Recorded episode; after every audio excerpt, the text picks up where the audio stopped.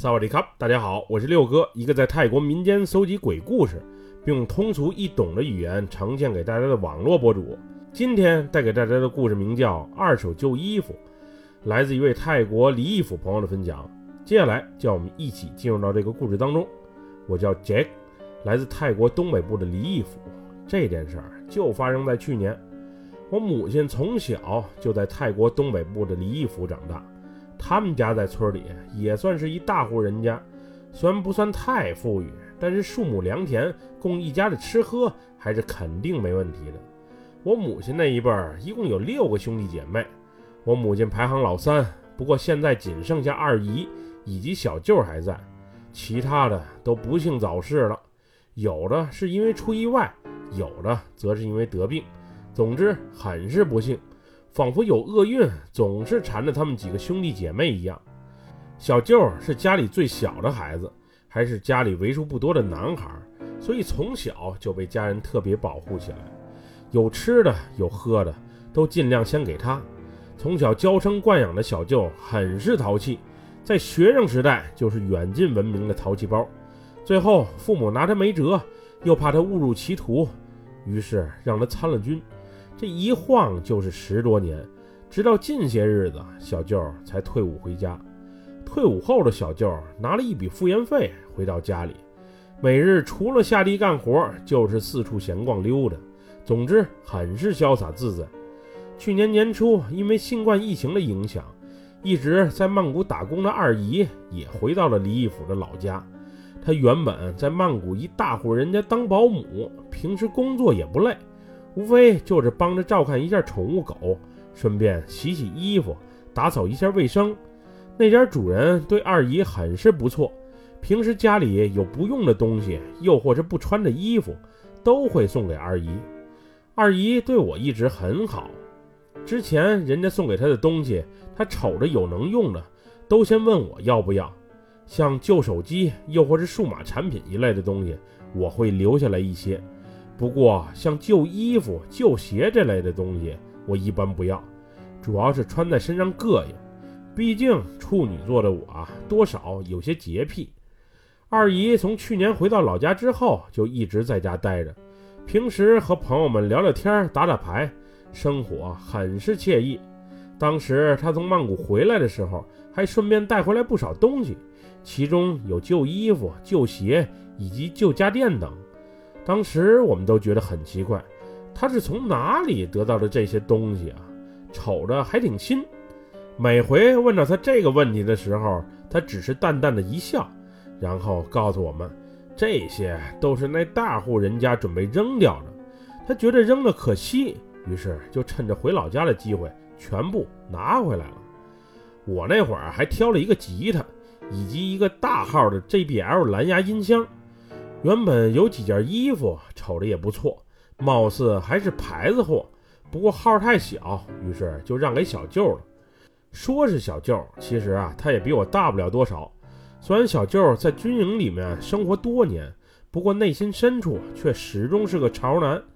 自从复员回家后，他穿衣服从来都是花里胡哨的，而且还极其的富有个性，有时候连二十几岁的我都不能接受。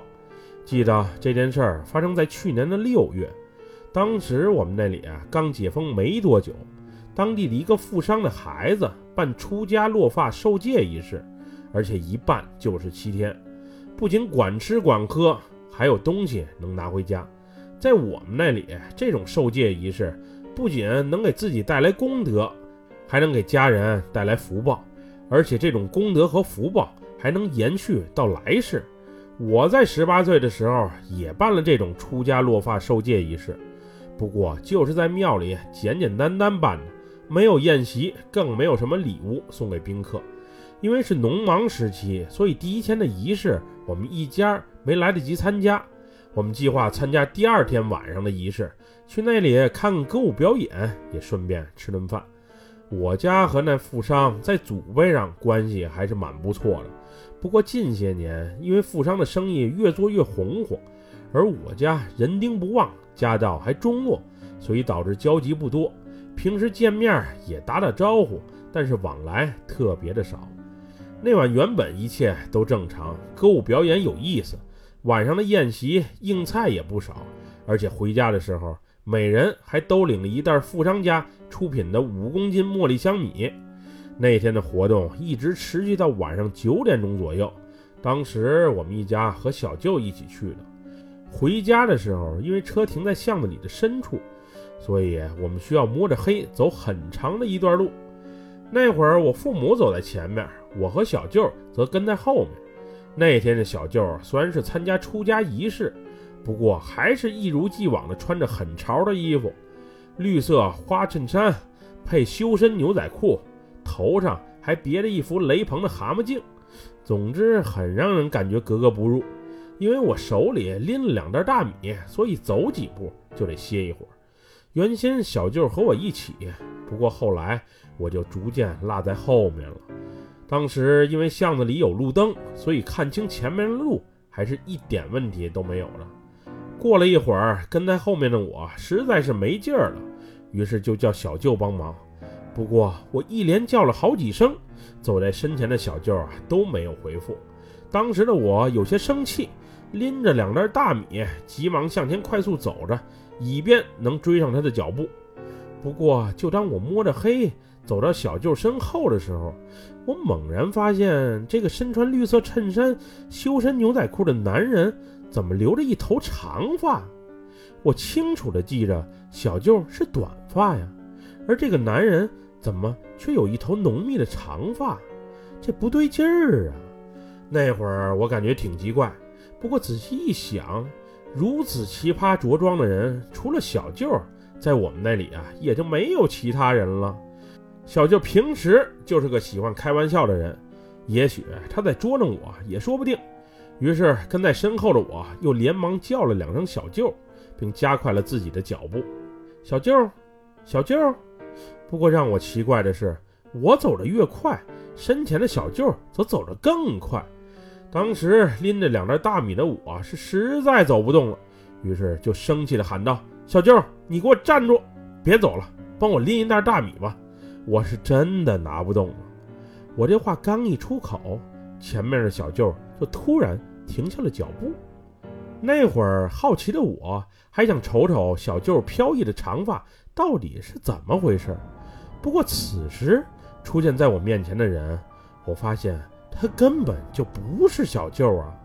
虽然在穿着上与小舅一模一样，不过他这张脸却布满了鲜血，而且五官还有些血肉模糊，就和被什么东西强行碰撞后再碾压一样。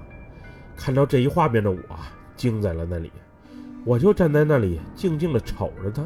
而他凸起的双眼也在回应着我，我们就这么四目相对着。那会儿，我的两条腿是彻底的僵在了那里。我虽然想逃，但是腿脚就是那么的不听话，丝毫也移动不了。于是，无助的我只能大声呼喊着走在前面的老爸老妈来相助。爸妈，我见到鬼了，快来救救我呀！当时我无助地吼了一嗓子。那时的我也不确定，走在前方的爸妈是否能听到。不喊不要紧，我这么一喊，在我身前的这个血肉模糊的男人，此时嘴角竟然微微上扬，并且向我诡异的微笑着。他这一笑，还是在大夜里，别提多瘆人了。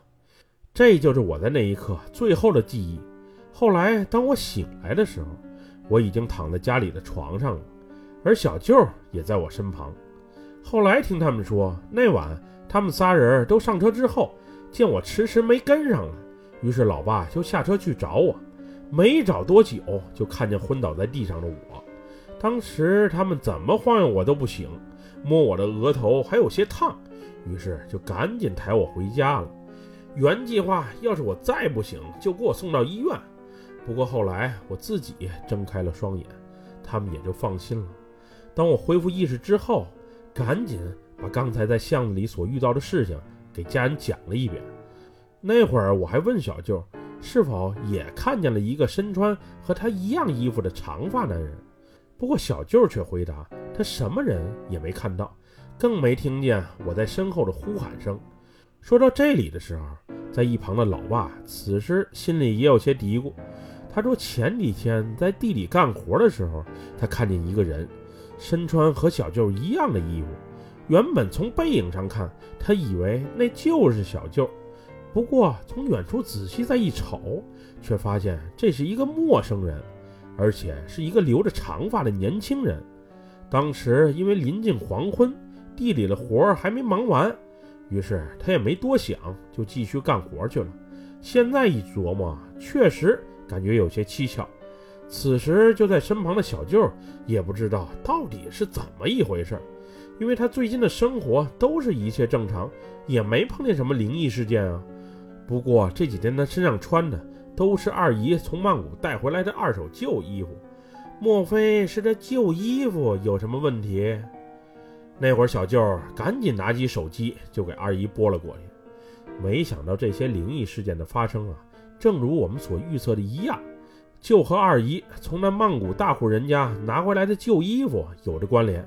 原来这些旧衣服，无论是小舅身上的那些朝服，又或是我拿回家的吉他以及旧音箱，都是那大户人家少爷的。那个少爷年纪不大，也就二十岁出头，原本身体就不好，还沉迷于酒色。后来在一次深夜，因为酒后驾车出了严重的车祸，人。当场就死了，据说死相还特别的惨烈。原本家人对这个公子哥的意见就很大，人走了之后，更是毫无留恋的把他生前所有的东西都清理一番。二姨和几名工友看那些东西扔的可惜，于是，在女主人的允许下，挑了不少东西留了下来。估计是那个死去的少爷心疼他的那些宝贝，所以阴魂不散的出现在我们身边。